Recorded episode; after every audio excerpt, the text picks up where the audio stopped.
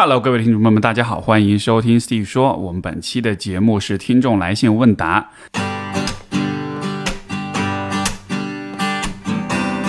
欢迎收听 Steve 说，和我一起拓展意识边界。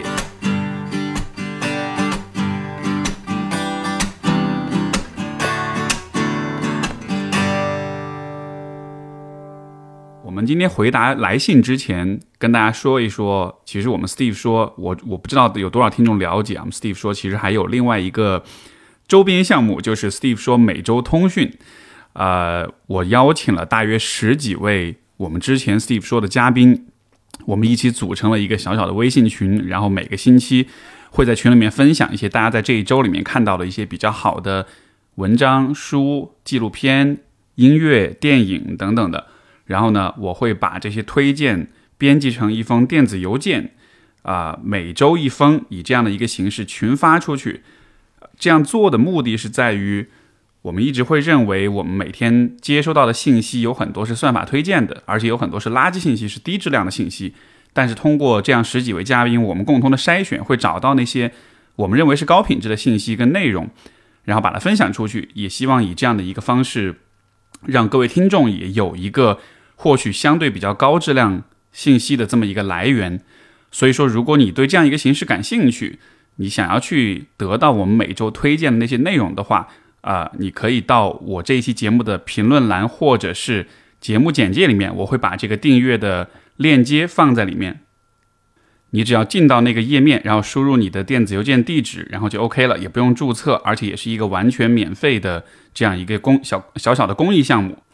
目前这个每周通讯已经更新了一年多一点点的时间，然后其实大家的体验都会非常好，也得到很多听众的来信，告诉我说他们很喜欢这样一个形式，所以就跟大家分享这么一个啊我们播客的周边小项目。好，那接下来我们来听一听今天的第一封来信。这封信来自一位叫越野兔的朋友，他说：“您好，听听您的节目有一段时间，很喜欢节目的口号啊，拓展意识边界啊，自己的意识边界不敢说拓展的多宽广，但肯定是有被拓展。每次听完都有收获，很幸运发发现了这档播客。呃，我的表达一向不是很好，我觉得在公众场合表达自我是一件需要勇气和逻辑的事情，像您说的也需要训练，所以终于尝试向您写信咨询一下。”我和一位男生是在学英语的软件上认识的，本来只是抱着找人练口语的想法，结果他啊（括号台湾人）（括号完）向我要了微信，因为期间聊得还不错，我就给了他微信号，呃，之后每个月都保持着联系，现在有两到现在为止有两年了，我们的聊天内容就是朋友间的聊天，没什么暧昧，啊，我觉得母胎 solo 不是很确定男女暧昧形式啊，就说自己。是母胎 solo，然后大部分时间都是他来主动找我聊天。最初只是把他当做一位还不错的朋友呃网友，并且本身对异性就比较被动，所以我没有。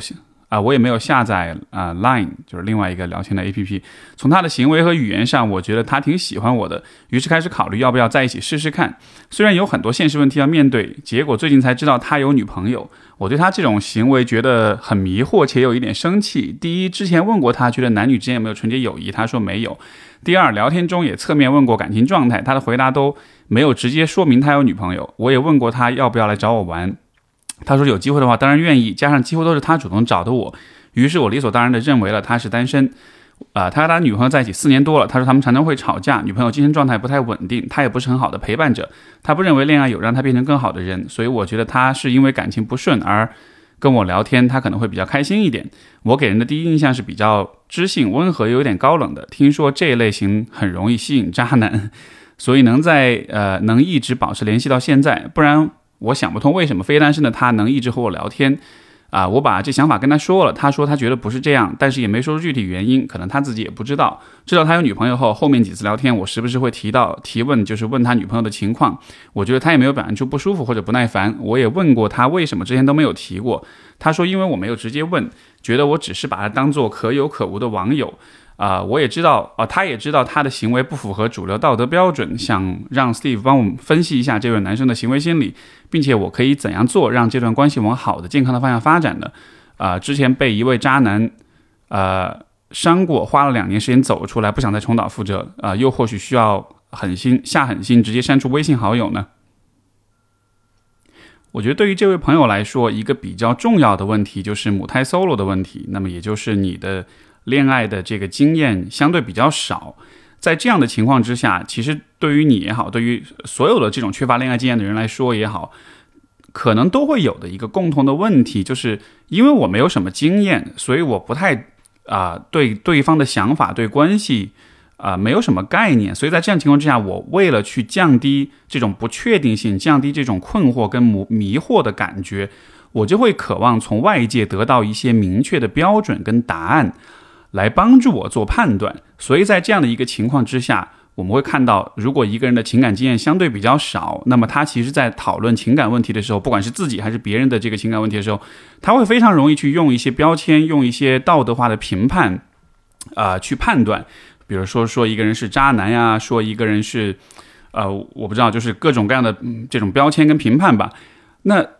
一方面，我觉得我很能理解一个人为什么会这样做，因为。你在面对一个你非常不熟悉，而且确实很复杂的事情的时候，你的确想要去找一些事情，呃，找一些方式来简化这个问题，让它变得是容易理解的，从而你才会有更多的掌控感跟安全感。但另一方面，这可能带来的一个问题就是，它会其实会让你陷入一个呃，就是一个自证循环的一个逻辑当中，就是你会觉得所有的男性，就只要是让他的行为比较。让你不不太能够理解，你就会倾向于去评判它，而你越是去评判它的话，你也越有可能去找到一些符合这个评判的一些迹象，从而到了最后，啊，你你在你自己的心目中，你就会越来越觉得它就是符合你的这个评判的，比如说你。一开始对他的这个行为，你觉得他有可能是个，你你给他贴了一个渣男的标签，然后到了后来他说的每一句话，他回答的每一个问题，你都会从一个所所谓的渣男的角度去理解。比如说他没有直接的回答你，呃呃，他的这个情感状况，比如说呃，他跟你说，呃，之前你没有直接问，所以他没有讲，对吧？就是这样一些回答，如果我们要带着一个渣男的预设去想的话，哇，那他每一句话，他每一个动机，我们都可以从一个很评判的角度去理解。所以我觉得这是一个呃，这是一个风险，就是如果你的经验比较少的情况下，你纯粹靠这种理性的推测的话，它不一定能够帮助你得到呃很可靠的答案。那么在这样的情况之下，我觉得能够做的事情有两点，第一就是说还是有尽可能有一些实践经验。而不是说一直保持一个单身状态，这也是为什么我一直鼓励大家多去谈恋爱，甚至说多去冒一点险。这种冒险当然也会有它的风险，但与此同时，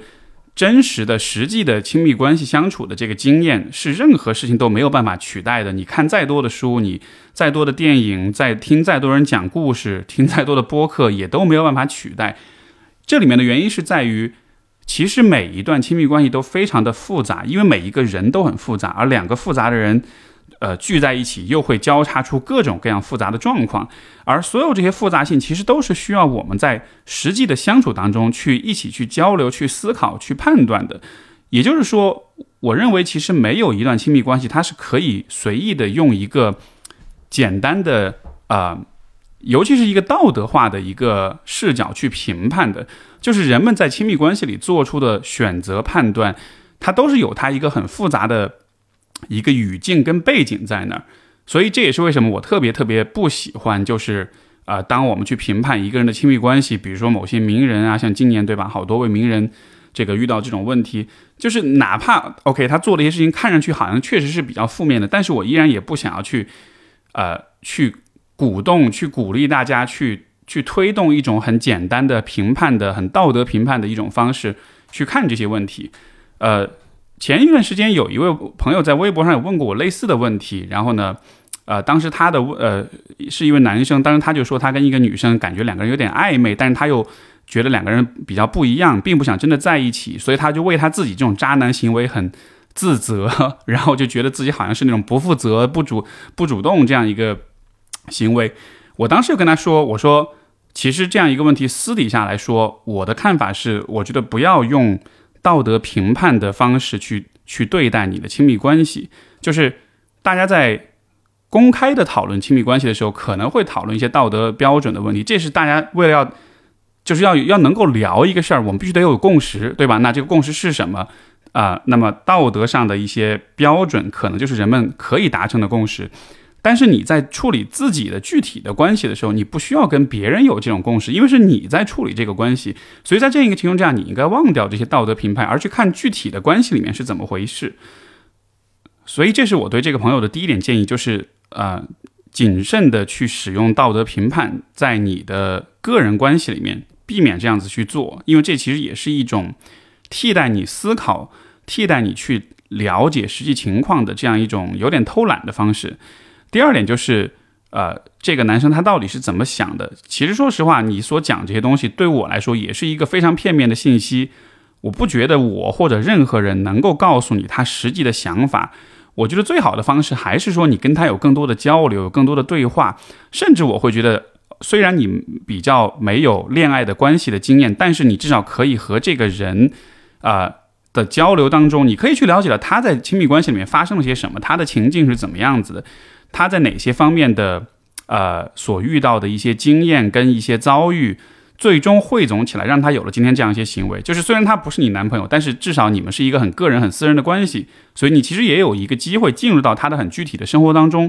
去了解他的想法。所以到了最后，就是其实你也不需要问别人帮你去分析，因为你去找你的朋友，你找我不知道，也许找网友或者找任何人去分析。最终，大家都是在一个公共的场域讨论亲密关系的问题，所以都出发点都一定还是来自于共识，而共识是什么呢？就是道德评判。但是你其实需要的不是道德评判，因为你需要的是经验的弥补、经验的积累，对吧？而这种经验的积累只可能是来自于具体的人、具体的关系。所以我是觉得，如果你感兴趣的话，我觉得可以跟他多聊一聊。现在反正你们看上去好像也保持在一个比较友好的。一个状态里面，我也觉得大家如果遇到这样的一些关系，就是在呃，哪怕是一个人他可能做了一些让你不是特别舒服的事情，不管是有了女朋友也好，或者是隐藏自己的情感经验，或者任何的事情也好，我觉得虽然这些人可能在情绪上、情感上让你有一点点不舒服，但与此同时，他他确实是一个具体的人，而且只要他愿意和你交流，呃，我觉得多多少少我们都是有机会去更了解别人是怎么想的，而且。人与人间的差别差异其实是非常非常大的，很多时候是是我们就是超出我们预期的，所以我觉得带着这样一种比较开放的包容跟好奇的心态去了解不同人的不同的想法，这是很有助于你去啊感知到人性的复杂性和亲密关系的复杂性的。那你你你了解这种复杂性，你适应了这种复杂性，反过来你带着一个比较平和的心态再去面对感情的时候，我觉得你就会做得更好，至少你会比那些。比较依赖道德评判、比较依赖黑非黑即白的思维来来判断关系的人，会做得更好一些。所以这是对这位朋友的回信。我们的下一封信，呃，来自一位，呃，他没有署名啊。他说：“我是您的一位粉丝，每一集播客都有听。现在有一个痛苦和困惑想找您倾诉。我是一名在读女博士，今年二十七。这个背景是想说明我基本我已基本拥有了逻辑思维和判别是非的能力，以及保护自己的能力。”从小，父亲对我很严厉，一直缺乏父爱。我一直渴望有个父亲般的，呃，伴侣来照顾、呵护我。举个例子，大家小时候都有和父亲一起单独出去，然后别人欺负你的时候，父亲来保护你的感受，而我从来没有。所以，直到现在，我可以保护自己的。我知道，就算不结婚，也可以让自己过上还不错的生活，但心理上依然依恋比自己大的男性。在处理亲密关系的时候，常常出现问题。我自己也去查阅了相关的案例和资料，发现我的情况是非常有代表性的。缺乏父爱的女孩倾向于喜欢比自己年长的男性，以及很会很快的被别人的一点点好以及照顾打动，并且又很快失望和痛苦。我之前的男朋友们啊，都比我大十岁以上，都是同样的套路啊。我在和对方接触初期，很快的投入被吸引。然后继而失望，不是对对方失望，是对自己失望。那种对自己的判断和选择深深的怀疑。最近我又进入一段类似的关系，这段关系是我的阿姨介绍给我的，可能是熟人介绍，所以我对他的前提假设就是靠谱。对方比我大十五岁，他给我带来的安全感和依赖感太吸引我了。安全感来自于我有什么问题，他都可以帮我解决，但是事实上我大多数也可以自己解决的问题。呃，依赖感来自于他给了我可以照顾我的感觉。其实，在前一段关系里，我已经通过自我完善进步，能够自我抚慰。但是，当我再次遇到的时候，又毫无办法的再次陷入。这个男生在前期对我表现出比较感兴趣，约会了五次也没有碰过我。之后有一天晚上，他喝多了，说让我去陪他。我那时心里面已对他有了深深的心理依恋，所以就去了。然后结束之后，他就出差了。以前每天都会聊天，最近聊天也很敷衍，经常隔天回或者隔几天再回。我其实很明白，他可能是渣男实锤了。我心里却很痛苦，觉得自己有病，已经不止一次这么快陷入，然后失望，真的想寻求一种方式来治愈我这种不正常的依恋和依赖啊！希望得到您的回答。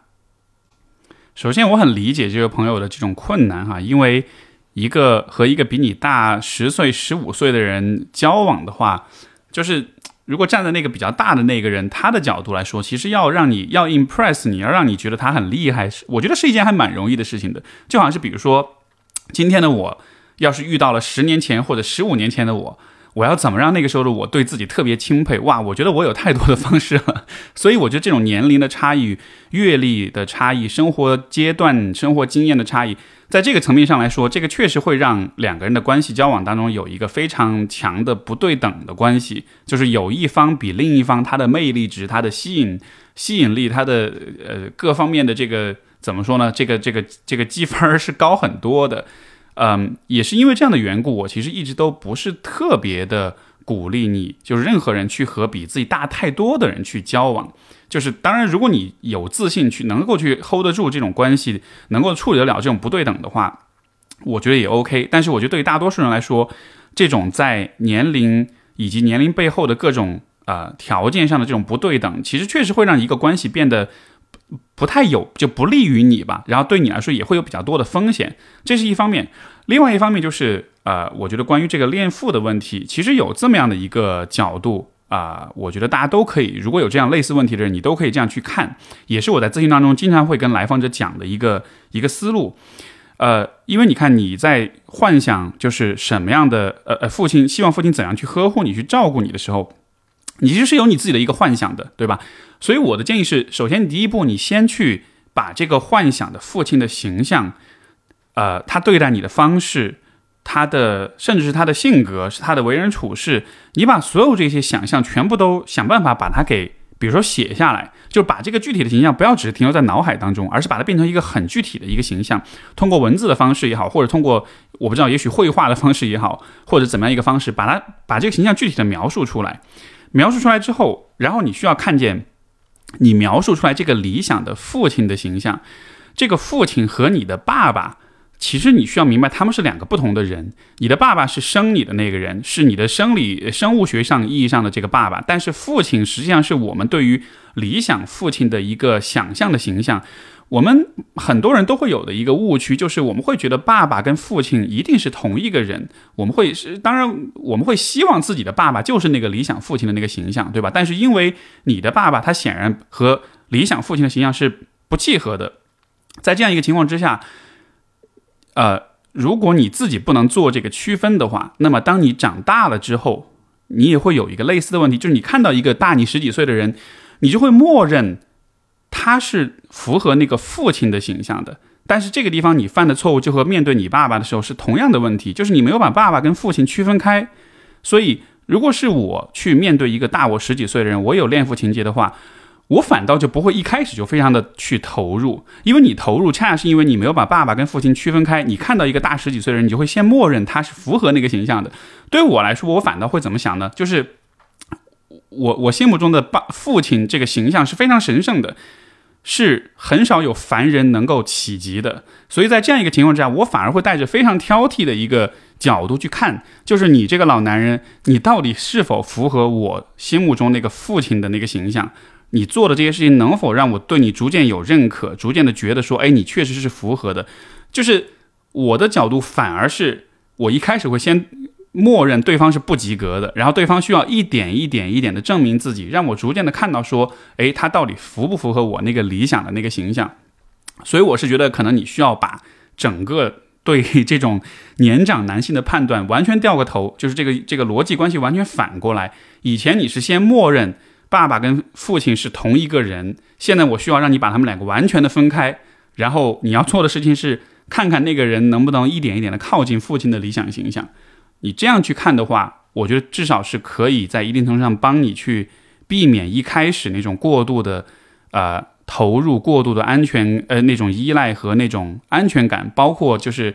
你也许也能做出更好的判断，对方到底是一个什么样的人。比如说，他如果跟你上了床之后，但是之后就不太理你了。那你想想看，理想中的父亲会这么做吗？啊，当然你肯定不会跟你父亲上床。但我意思就是，从从这个呃为人处事的层面上来说，他会不会有这样不负责任的行为？肯定不会有，对吧？那说明这样一个行为恰恰证明了他的这个这种言行和你理想中的那种年长男性的那种形象是不是不契合的。这样的情况之下，你就知道说，OK，呃，我可能不应该对你有太多的这种期待，我需要把对你的信任及。对你的好评度都往下调一调，这样的，所以也许这样去看的话，呃，会让自己心里面舒服一点。以及我觉得有恋父情节，嗯，其实很多人都会有啦。我觉得这不是一个一定说我我找比自己大年长的男性就一定是一个有问题的事情。我觉得在一定程度上，这这确实每一个人的生活经验、每一个人的情感的期待都是受到生活经验的这种塑造跟影响的。所以我觉得在一定程度上，你可以有这样的一种反应。但是我也想提出另外一个点。啊，供你去思考，就是如果你从小和父亲的关系比较融洽，然后也有了父爱，在这样一个情况之下，你还会不会喜欢这种大你十岁、十五岁的男人？如果你会，那说明这就是你，你就好这口。就，但是如果你不会，那么是否意味着今天你的这种补偿行为，它其实并不是你自己发自内心想要的，它只是你对于成长关系的一种反应？那么在这样一个情况之下，我就会觉得，即使你找到了这种满足你呃父爱幻想的这样一个伴侣的话，我依然会觉得，在怎么说呢，在某种程度上，它其实也不是一个你自己发自内心的选择，而是你被你的童年经历逼迫着这么去选了，或者引诱着这么去选了。而我是觉得，我们说人要活出自己的话，这个活出自己就意味着你要做真正属于你自己的选择，对吧？而摆脱放下。童年经验对你的影响，从而能自由的做选择，这个就是我认为活出自我非常重要的一个问题。所以我觉得在思考关于恋父情节的时候，可能也需要做这样一个区分：你是真的发自内心的好这一口，还是说这是你在对童年做出一个反应？如果是后者的话，我我的建议就还是说，也许试试看心理咨询，在咨询当中去把这个父爱情节的问题，把你跟父亲关系这个事事情好好理一理。然后尝试从这个当中摆脱出来，而且是完全有可能摆脱出来的。摆脱出来之后，你放下这个问题了，然后，呃，你再去看你希希希望找什么样的男性，你希望他身上有怎样一些特质，也许还是会有一点点，比如说对于年长男性的那种依恋，那 OK。但至少这个时候你会知道，你的选择不完全是因为过往经验所逼迫的，而是因为你自己发自内心所选择的。我觉得这样的一种关系，最终才是会让你自己认可的。好，所以这是最对这个这封信的回复。我们的下一封信来自一位叫小 M 的朋友，他说：“首先感谢您愿意花时间看这封信。我的困境是总是很容易对身边的人吹毛求疵，只要有一点不满意就想远离这个人，而且我一般不会表达自己的不爽，因为想说的话都很刻薄，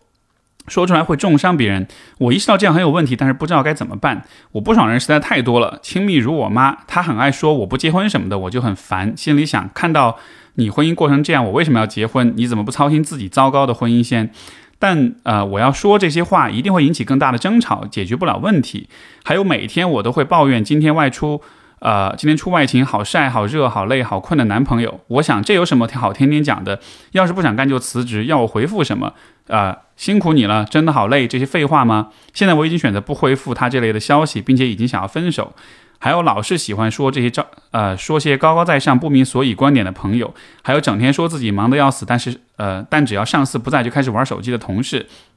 还有很多人多到我觉得是我出了问题，而不是别人的毛病。从小我妈就会因为一点小事把我说的一无是处、废物、没用，生了一个敌人，巴拉巴拉。所以现在当我心生恶毒时，都只能在自己身上看到我妈的影子。我也想我要多看看别人的优点，但对方让我讨厌了，我就无法控制的反呃自己的反感。最多只能控制不要说出来。我明白人无完人，但为什么我喜欢揪着别人的缺点不放？这样的自己我也蛮讨厌的。司机老师，你觉得问题出在哪里呢？我应该怎样调整自己的心态？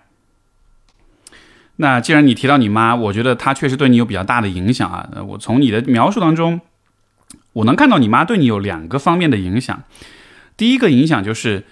她因为一点小事会把你说的一无是处，会去评判你。这样的一个做法，可能带来的一个问题是什么呢？就是她没有向你展现过，呃，我们怎么去了解别人，我们怎么去知道别人具体状况的这样一种习惯。就是她是非常评判的，就是评判意思就是说，他会抓住你的一小点毛病，去概括你整个这个人，对吧？看上去好像这样子很解气、很发泄的样子，呃，但是这里的问题就是。这样子做是充分的忽略了人的复杂性的，就是你你妈这样去评判你的时候，她其实就是一遍又一遍的向你去在展示、在示范。当我要去和另一个人互动的时候，我不太想要、不太有兴趣去了解这个人复杂的内心，他具体的想法，呃，他具体的情境是怎么样的。我只是看到他这么一点点问题，然后我由此做很多的脑补跟推测，而这样一个示范。在你面前不断的反复的上演，到了后来，结果就是现在你也会有同样的一个问题，就是你看到别人的一些表现，比如说一些缺点，或者是说了一个什么话之后，你也会习惯性的就是去忽视背后的复杂性，而只是愿意对一个人了解的那个程度非常非常非常的浅，对吧？你会从一个小事情去完全的推测这个人是什么样的，所以说这才会造成你对身边人吹毛求疵。而且这样子也会让你在所有人的这个就面对所有人的时候，都会非常的难受跟痛苦，因为你就失去了跟这些人产生实际的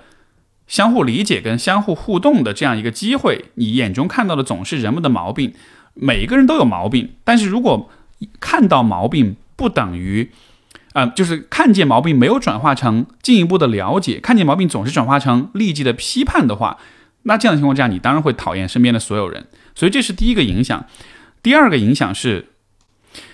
因为你在有这么一个妈，所以我估计在和他的关系里面，呃，更多是他在抱怨你，然后你也不太敢去表达你自己的不开心，对吧？因为你自己也说，如果你要说出一些呃你自己的烦恼、抱怨什么，引起我引起更大的争吵，就好像是因为你妈对你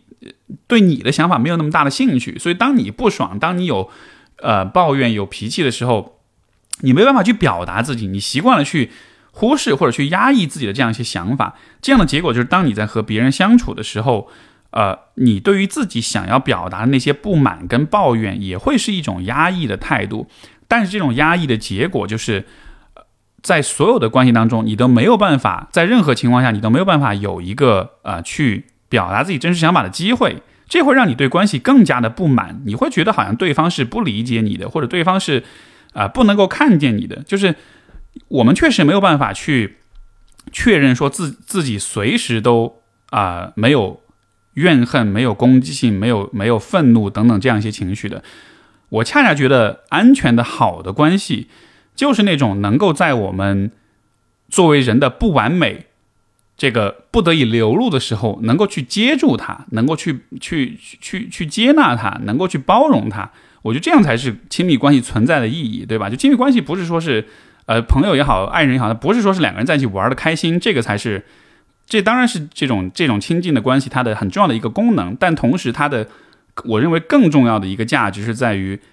有的时候，当我真的是忍不住要去发脾气，我的阴暗面要暴露出来的时候，诶，我身边这个人，他因为爱我，他因为理解我，他因为在乎我，他愿意去接纳，他愿意告诉你说，没关系，我其实理解，你可以有这样的表达，你你可能也只是情绪很不好，我知道你可能不是真的这么去想的，就他给你一种这种接住你的感觉。但是可能因为你，比如说你和你妈的相处当中，他没有给过你这样的一个回馈，所以也导致你对于朋友啊、同事啊，包括男朋友啊，就是在这些关系当中，你也没有办法得到这样一种回馈，或者你也你也没办法去呃告诉对方你有这样一种期待，那么你和所有人的关系都会比较浅，你也没办法信任别人，因为你不知道你说出来之后对方会不会真的这么样回应你，那结果就是跟所有人的关系都很浅的话，那就得不到安全感，就得不到亲密的感觉。所以在这种关系当中也得不到满足感，所以我我鼓励你做的事情有两件事情。第一就是说，当你对一个人想要抱怨的时候，你可以试试看，先不着急去啊直接的表达出这种抱怨，而是去问一问对方到底是怎么回事。我的猜测是在绝大多数情况之下，如果你愿意稍微花点时间去了解是怎么回事的话。你的你的那个抱怨跟不爽的感觉是会降低的。比如说，当你男朋友说他出外勤很累很热什么的，你可以问问他，哎，就是他具体是什么一个状况，他需要出外勤要多长时间，他中间有没有休息时间？如果他真的觉得很难受了的话，有没有选择可以去休息，对吧？你去了解他具体的一个状况，了解完了之后，你可能就会，你就是你对这个人的经历、他的环境越了解，你就越会发现说，嘿，如果换了是我的话，哎，可能我也会这么说，哎，如果是我遇到这种情况，可能我也我甚至会更加的难受，对吧？这种了解才能带来真实的。换位思考跟同理心，而现在因为你是处于很评判一种方式，对方一句话你立刻开始评判，结果就是你其实并没有站在对方的角度去考虑，你也会认为对方的这些事情是不值一提的，但实际上是很多时候可能他人抱怨的一些问题是，如果是换了是你，你可能也做好不到哪里去的那种情况，一旦你就是通过了解达到这样一种啊理解的程度的话，你就会意识到你自己的那个抱怨跟那种挑剔。可能在很大程度上是不必要的，所以这是一个你可以尝试的事情。还有一件事情就是，呃，我觉得我们也可以把自己的一些性格、人格上的毛病升华。怎么个升华呢？你说你喜欢吹毛求疵，那我觉得你其实很适合去做一件事情，是什么？去你适合去去讲脱口秀，对吧？因为脱口秀就是一个到处去挑剔毛病、挑剔自己、挑剔别人，而且能够以很幽默、很搞笑的方式把它给讲出来的一个。一个职业，所以如果你很善于去挑剔，而且你又能去把这种挑剔转化成一种，就是他那个洞见又很洞察又很准，但同时又很好笑的 这么一个，如果你能做到这件事情的话，我倒觉得你会变成一个很不错的脱口秀演员。虽然你不一定立刻要去上台去表演，但是也许你可以试着去，比如说写点段子，看看能不能写出一点比较好笑的这种吐槽的段子。要真写得好的话，我觉得这倒可以是一个你的这种呃。呃，就是以往经历带来这种性格上的这种这种这种问题，甚至缺陷，反而把它转化升华成一个一种一种一种天赋，我觉得这是完全有可能实现的。所以说，这是对小 M 的回应。好，我们的下一封信啊，这位朋友也没有署名啊，他说感谢您的播客，让我几次获得生活的勇气。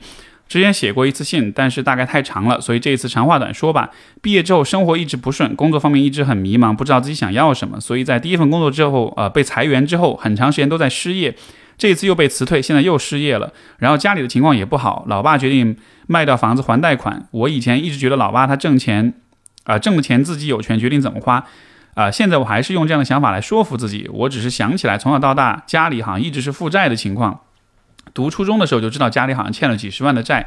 但同时他们花钱一直大手大脚的，我一直不太敢花钱，所以活活得抠抠搜搜的。然后每次觉得自己节省了之后，会发现爸爸他们又呃花了大钱买享受的东西，比如说价格比较高的衣物之类的。我一直觉得没必要，我说不要，但是最后爸爸自顾自的买来了，我也可呃不可能不要。所有的身边的人都说我爸对我真好，什么都给我买，我宁愿他抠一点。我真的很想说，家里没钱就不要那么花钱啊。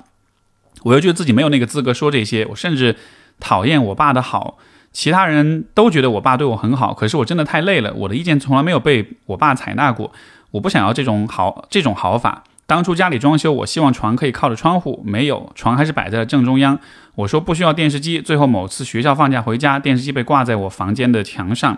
现在还是这样，我家里还是在欠债，我也不知道怎么办。我很想挣钱，可我却总是失业。我觉得自己活得太失败，想待在家里慢慢找工作。可是好像待在家里一久，他们就觉得我有病。但是我真的不喜欢出门，我想离开这个地方，可是工作上却总是失败，活着真的好累。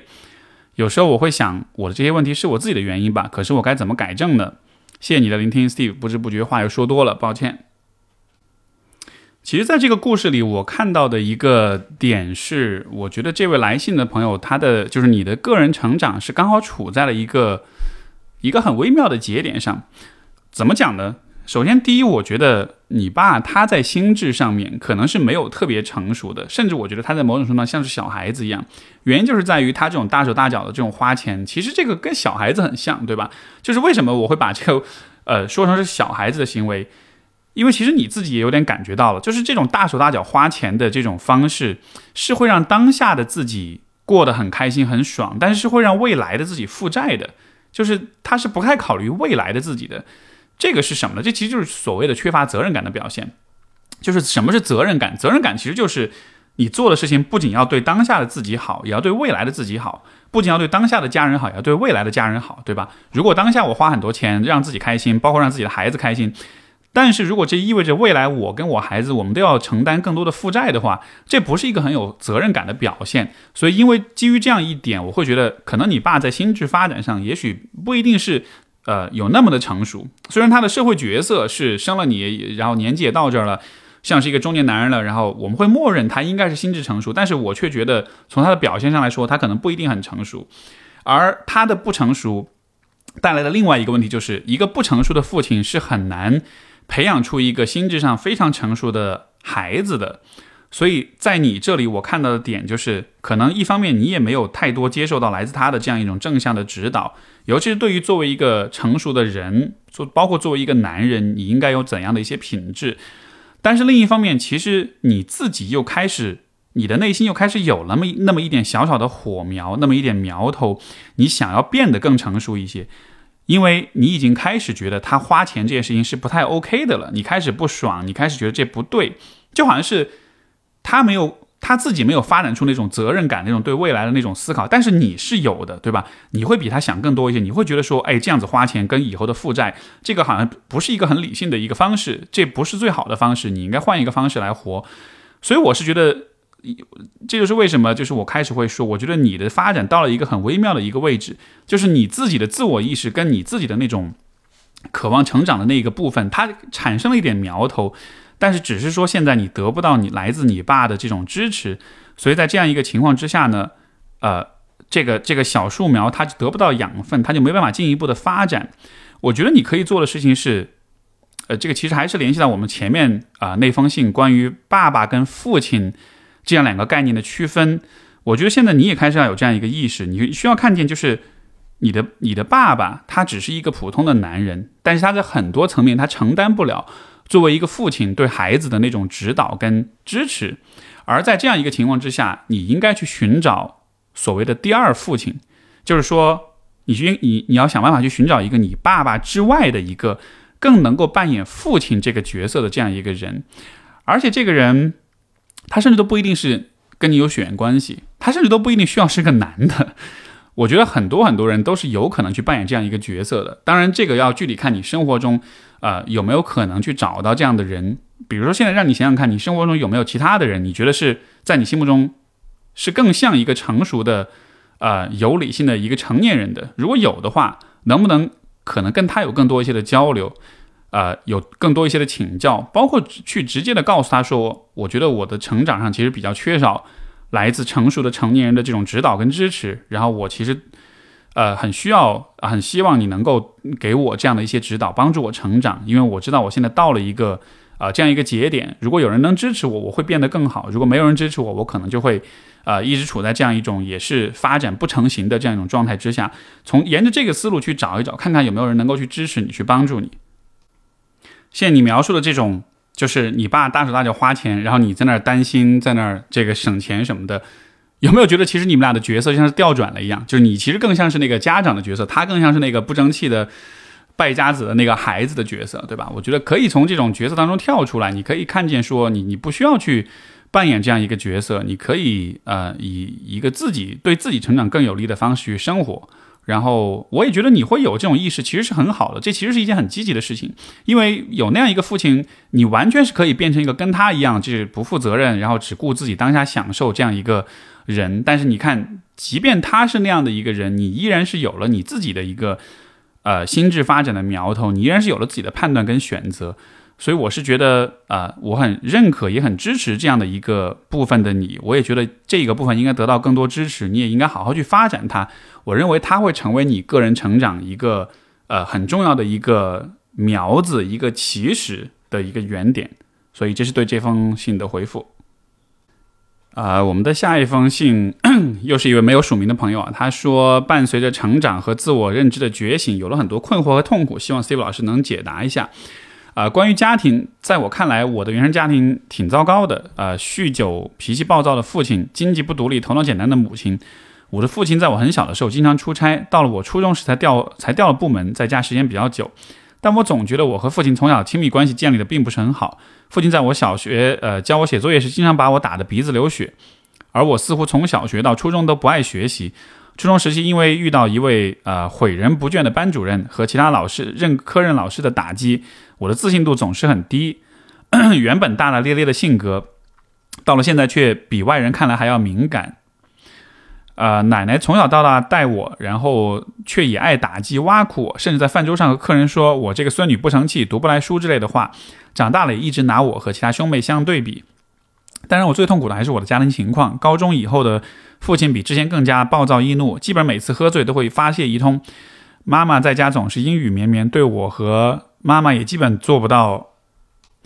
呃呃，也尽不到做父亲和丈丈夫的责任。除了经济上，呃，到我大学时期，父亲还家暴过我妈。呃，妈妈当时把父亲告上法院，父亲却没有上庭，现在还是像以前那样吵吵闹闹的过着。父亲总是碎碎念他有多厉害、多辛苦，家里需要他做的苦力等一些，他却会挖苦我和妈妈没有能力，什么都要靠他。对待好朋友时有求必应，他的朋友都说他待人好，但对其他人还是易怒，不敢承认嗯自己的错误。我理解爸爸的不容易，从远处来我的家乡打工啊。最疼父亲的爷爷在也在父亲初中时去世，但我依然觉得父亲发泄压力的方式是错误和不负责任的。在我和别人相比起来，自己的家庭观念是比较淡薄的，对于自己的兄弟姐妹和姑妈他们却不如此。说实话，我并不是那么害怕父母离婚，甚至还有点希望看到父亲看到父母亲近时总感到厌恶，总觉得父母生养自己并没有他们口中一直提的那么的严重。我是不是太过于自私？啊，关于自己，到了大学，自我意识像喷发似的涌出。以前的不爱学习，到了现在也才知道是自己缺乏良好的习惯和学习的意识，也开始做出改变，但总还是很自卑。面对强势有魅力的人，总是觉得啊被严重的啊被压制的很严重，很压抑，也不敢发脾气，有讨好人格的存在。面对压力时，也总会把自己搞得很痛苦，经常觉得自己不够细心，不够聪明。尽管可能在别人看来没有那么差，也可能更差。啊，在亲密关系里，因为家庭或者外界的批评、呃压力，呃，呃，在外界批评压力时，总觉得这样的糟糕，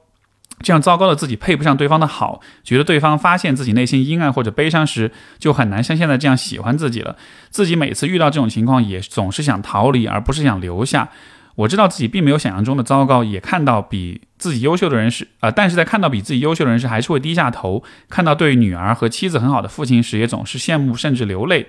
我现在交往的对象家境比我好很多，家庭也比较和谐，这让我更加害怕知道，呃，我的情家庭情况他会有什么想法。写到这里就泪目了。呃，我想自救和改变，但很多时候还是无能为力。在面对对方的美好性格时，总是觉得，呃，在他面前自己，呃，在隐藏自己。关于未来，现在的自己还是很焦虑。呃，对于感情逃避的和逃避和畏惧的态度，对于婚姻的恐惧，也害怕自己碌碌无为，甚至没有一份稳定的工作。刚刚对象从补习学校打了一通电话回来，很惊喜，听到对方。呼唤自己特有的称呼时，感觉很安心。第一次有了想和对方努力靠近的想法，没有之前那么想逃避了。写了很多，还是觉得是常见的原生家庭问题。自己听了很多，也没办法替自己解答。希望 Steve 老师能够给予解答。这个问题，我觉得啊，有这么几个角度分享吧。首先，第一就是，呃，我觉得可能对于你来说会有，也许你会有这样一个底层的假设，就是你会觉得做父亲、做母亲、做夫妻，呃。做家人是一件比较容易的事情，呃，但是在我看来，其实要做一个好的父亲、母亲、丈夫、妻子等等，这些事情都是非常挑战的。因为我们前面也有也有说，包括我之前节目说过很多次，就是人是很复杂的动物，所以两个人在一起相处，或者几个人在一起相处，这个关系是非常挑战、是非常复杂的。这意味着人们需要有很多的呃成熟度、情情商、沟通能力、协调能力，呃，去处理好这个关系。而在这样一个前提之下，一个人或者一家人相处不好，有很多矛盾问题，这其实应该是常态，这其实应该是默认的结果，就是我们应该默认大多数的家庭、大多数的婚姻其实都是很糟糕的，能够处理的好的是少数。我觉得，如果你把你对于自己家庭的这个底层假设换一下，换成这样子的话，那么你可能就会看见。当你的父亲、你的母亲、你的奶奶或者身边其他这些人，当他们以这样的方式对你的时候，这个其实不是一个意外的状况，这个更多的是一个，就是他们所处这个关系本来就很复杂很难，而他们自己确实能力就不足。你爸他可能没有办法去好好表达自己的呃情感，你妈可能她没有办法呃起到一个真的很理解和支持你爸情感表达的这样一个伴侣，然后你他们对于你的教育，可能他们确实真的不懂。也没有那个能力跟意识去做一个很好的支持和和引导和鼓励你成长的这样一个人。如果你能从这个角度去看你的家人的话，你就看见说他们这样对你不是因为你是这样子人，不是因为你值得这样被对待，而真的就是因为他们不懂。就有点像是，比如说你你你坐着别人开的车，然后你因为晕车而吐的稀里哗啦的，对吧？到了最后我们会发现说，不是因为你身体素质不好，是因为那司机实在太差了。老是老是踩踩踩死油门，老是踩老刹车，这样的就是他开车开得很烂，把你晃的呃吐了，不是因为你身体素质不好，所以我是鼓励你也以这样一个角度去看待。我确实从你的描述当中，我确实也觉得你你的父母他们真的其实不知道怎么做好的父母或者夫妻，嗯，当然这可能也有他们的原因，因为可能他们自己也没有接受过良好的教育，甚至说这一代的父母他们可能都是这样一个问题，他没有学过怎么去。做好做一个好的人，怎么去做一个成熟的人？怎么去做好的父母、好的夫妻？就他们缺了很多很多很多这样的功课。更多的情况之下，他们都是在用一个很本能、很直觉的方式去处理这些问题。包括如果他们的父母对他们又有一些不恰当的示范的话，比如说你提到你奶奶对吧，爱挖苦你，那这样说来，你爸肯定小时候也也也经常会被挖苦的。所以你看，就他接受的教育是这样的，他看到的示范模范是这样的，在这样一个情况之下。他根本就不可能，呃，做到对你很好很好这样的。所以我觉得，当你这样去看的时候，这虽然不能改变什么情况，但至少这能够把你从这个责任当中给剥离出来，看到说你这样的经历不是因为你自己有什么不好，因为现在你看到对自己是有很多的评判，有很多对自己的这种呃自责，对吧？好像觉得你的这些经历是跟你这个人有关系。但是，就还是我们前面的那个思考的角度。如果你投胎，如果你重新摇一次这个彩票，你摇到不同的一个家庭里了，那个家庭里可能父母也没有说特别完美，但至少他们是相对来说比较温和，对你还是比较好的，对吧？然后大概知道自己在做什么，大概知道要怎么做父母，怎么做夫妻。然后在那样一个情况之下，你会变成一个什么样的人？我觉得每一个就是原生家庭经历不开心或者是不幸福，有很多问题的人，其实都可以去做这样一个思想实验。如果你的家庭换一下，换成一个。不好不坏还 OK 还过得去的家庭，你会变成什么样的人？在这样一个情况之下，你可能就会意识到，你可能会变成一个不同的人，变成一个也许是更接近你自己内心感受跟想法的人。而今天的你对自己的这种自责呀什么的这些想法，今天你对自己的认识，其实不是你自己真实的样子，而是因为你有了这些经历，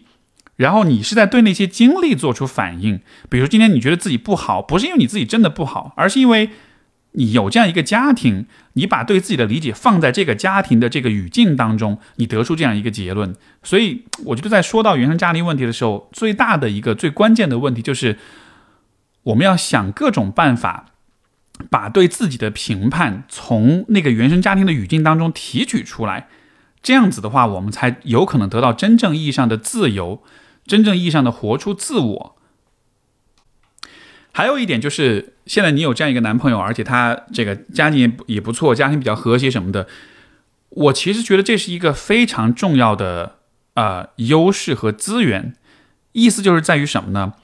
以往你对自己的评判，呃，主要都是来自你父母这边或者是你奶奶这边，对吧？因为人是这样的，我们对于事物的评判，其实都是要去参考别人的看法的，就是我们天生都是在乎别人评判的。这个其实是人类作为一种社会性动物，它必有的一个性格特质。所以，比如说，当你想想要对自己有一个评价的时候，你就会想要去参考别人是怎么看待你的。而你参考谁呢？那你生活中你能够参考的就是你的父母、跟你的奶奶，或者是其他一些比较亲近的人。但是如果这些人他们自己很糟糕，他们不懂怎么教育孩子，他们不懂怎么样去帮助孩子建立起合理的自我认知的话，他们给你的评判其实就是非常偏颇的，是非常不不靠谱的。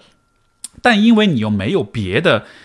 可以去参考的这个评判的，呃呃，可以去参考的这种，呃呃这种这种对象，这样的一个情况之下，你就不得不就是去接收，去呃去去接纳，就是呃你的家人对你的这种评判。而现在产生存在这个男朋友这样一个角色，他其实就成了一种新的可能性，就是他有可能对你这个人产生一种不同的反应和评判。所以在这样一个情况之下，我反而会鼓励你试着更多的去向他敞开你自己，让他更多的去了解你是一个什么样的人。你去跟他交流的时候，你去敞开的时候，你当然会害怕，我完全理解这一点。但与此同时，我也会有一个建议，就是当你去告诉他你是一个什么样的人的时候，不要去告诉他你的结论是什么。比如说，你不要去直接告诉他，我觉得我是一个自卑的人。你应该告诉他是你经历过什么事情，你在这些事情之下你是怎么去反应的。比如说，呃，如果是换了我，我可能不会去跟他讲说，我觉得我是一个自卑的人，我觉得我是我很不好。而我是跟我需我会跟他讲的是说，我其实从小我父母是怎么说我的，然后其实我听到这些话之后，我是什么感受，我是什么反应，就是你给你的男朋友，你给聆听你故事的人一个机会，去知道发生的客观的事实是什么，然后让他们给他们一个机会去做出自己的评判，而不是一开始就替他们做结论。如果你一开始就替他们做结论，告诉他说我不行，我不好，对吧？那么。这其实也就是阻止了他去通过自己的独立思考判断，去得到自己的结论。那这样子的话，确实有可能他想到的对你的感看法，就真的和你的那个对自己的评判就一致了。但是当你这么做的时候，你其实就失去了一个机会，得到家庭之外的另一个心智相对健全的人对你对你有评判，对你建立一个反馈这样一个机会。所以我是觉得，当我们去敞开的时候，一定要记得，就是不要去。暗示或者引导对方得出一个你自己本来就认同的一个一个评判，有可能对方给你的这个反馈其实会很不一样，对吧？有可能他就像比如说我在咨询当中，很多时候来访者也会去跟我们跟我讲他们是怎么样一个状况，但是很多时候如果他直接告诉我他是一个什么样的人，我都会问说：哎，你说你是这样这样这样的一个人。比如说，在什么情况之下你会这么想的，或者是什么经历会让你有这样的感觉呢？然后我会让对方去讲他的故事，在讲这个故事的过程中，我就会开始去想，他描述这个故事和他得出一个结论到底匹不匹配。然后很多时候你会发现，其实他在这个经历当中，他做了很好的选择，他其实有很好的一些呃反应，有很好的一些判断。这个时候我就会把我的一些。这种反馈告诉给对方，然后从而就改变了对方对自己的这个自我认知。所以我觉得现在有这样一个男朋友的存在，你其实应该好好利用这样一个关系，就好像是他终于可以，